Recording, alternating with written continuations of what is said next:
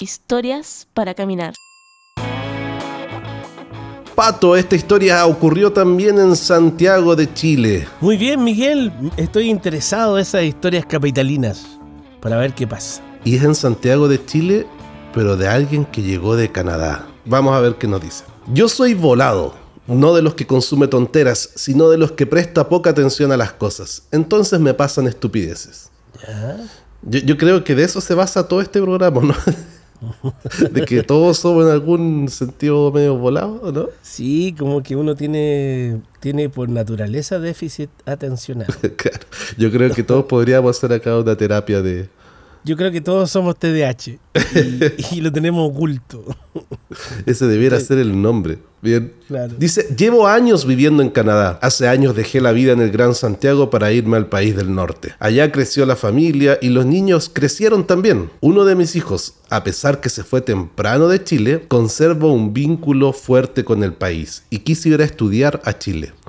Postuló y quedó en medicina en una prestigiosa universidad chilena. Fantástico. ¿qué mejor? Yo viajé a Chile durante sus primeros meses en la universidad para apoyarlo en su periodo de adaptación. Además que en Canadá es todo tan tranquilo y en Santiago las cosas andan más revueltas, por lo que sentí la necesidad de ayudarlo a aprender a moverse en Santiago. En Claro. Canadá mucho tiempo, capaz que no estaba ni usando transporte público. Con la Claro, nieve... Ah, verdad, todo más lento. No pueden salir de la casa porque está todo nevado. Claro. Es difícil. Y lo de la revuelta debe ser porque en Santiago es como todo vertiginoso, como todo rápido, como, como que es otro ritmo. Ya había cumplido una semana de clases. Un día salimos a pasear, a recorrer un parque, un mall, y cuando se acercaba la hora en que los comercios cierran, recordó que para una clase le habían pedido guantes. ¿Qué tipo de guantes? le pregunté. Él no recordaba el nombre, él habla más inglés que español, pero terminó diciéndome que necesitaba unos de látex. Ah, guanta, guanta látex. Aguanta, guanta látex. Gua- Guanta látex. Fui al supermercado y le compré los guantes, se los dejé en una bolsa de papel en su pieza y vi que al otro día se los llevó. Cuando regresó de la universidad, ese día lo vi enojado. ¿Cómo te fue? le pregunté. Me respondió en un tono claramente de reclamo. ¿Por qué me mandaste estos guantes? Me dijo sacando los guantes amarillos de látex, marca Virutex. Dije, te compré los guantes de látex, pues. Eso me dijiste.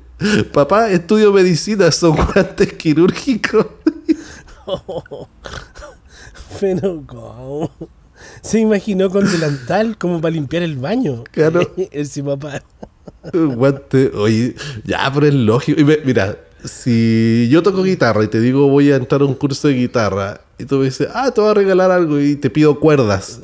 Claro. ¿Qué? ¿Me traes un- una soga o, o- o cuerdas de guitarra? No, pues. Y lo pescar te llegó. Oh. Claro. ¿Cómo no se me ocurrió antes? Pero dice, cuando abrió la bolsa y comparó los guantes que le mandé con los que sacaban sus compañeros, no se atrevió a sacarlos.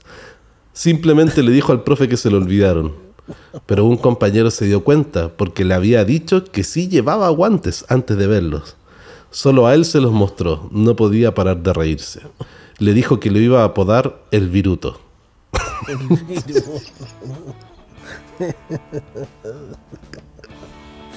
Qué vergüenza. No, Pero qué vergüenza. Es primer año de universidad. Estáis conociendo a todos. Tienes que integrarte socialmente, adaptarte y no sé, pues eh, generar vínculos. Y- Claro. Y, te, a, te a conocer porque llegaste con unos guantes amarillos, guantes de aseo para tu clase de medicina. weón.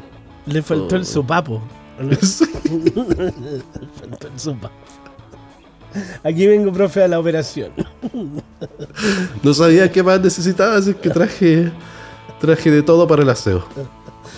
Quiero ser el primero de la clase. Pero a lo mejor, a lo mejor el profe debe haber dicho, bueno, primero, hay- pa- lo primero que hay que hacer para la operación, hay que asearse muy bien. Tiene que limpiar alrededor. Y quizás por eso pensó en los guantes. Claro. No, está buena la historia. Oye, a- hablando de cosas de aseo, me acuerdo que una vez eh, mi, mi- mi esposa me dijo, "M- algo me pidió que, porque le dije que iba a pasar por el supermercado y me dijo que le llevara algo. Llegué al supermercado y no me acordaba qué era. Lo único que sabía era que era de aseo. Entonces dije, ya deben faltar hartas cosas. Así que para evitar el reto y para evitar que, de llamar y, y- y que te recuerden que es bueno anotar las cosas, llegué y, y compré de todo así. Compré cloro, clorogel, compré de este SIF para limpieza de baño. Yo creo que compré como 4 o 5 tonteras. Dije, ya, entre esto va a estar. llego a la casa y le dije, oye, aproveché de comprar más cosas de aseo además de la que me pediste. Así, sin reconocer que se me había olvidado. Claro. Y dijo, pero si te pedí salmón. Nada que- Salmón. Nada que ver la. ¿Y qué tiene que ver el salmón con el cloro? No sé, debo haber escuchado mal. Y. Ay, puta. Bueno, Pero, pero no, ¿qué? no, hay un, no hay un tipo de salmón cloro, ¿no es cierto? no, si yo no, no sé por qué tergiversé en mi mente. Había un coágulo. Algo, algo, algo, algo no hizo, no hizo match. Sí. Oye, está buena la historia. No, no sé cómo habrá solucionado lo de los guantes. Después se tiene que haber comprado guantes quirúrgicos. Pero Claro. ojalá que tu compañero ese no se acuerde para que no le ande contando todo y después te sigan diciendo el viruto. Muchas gracias por tu historia.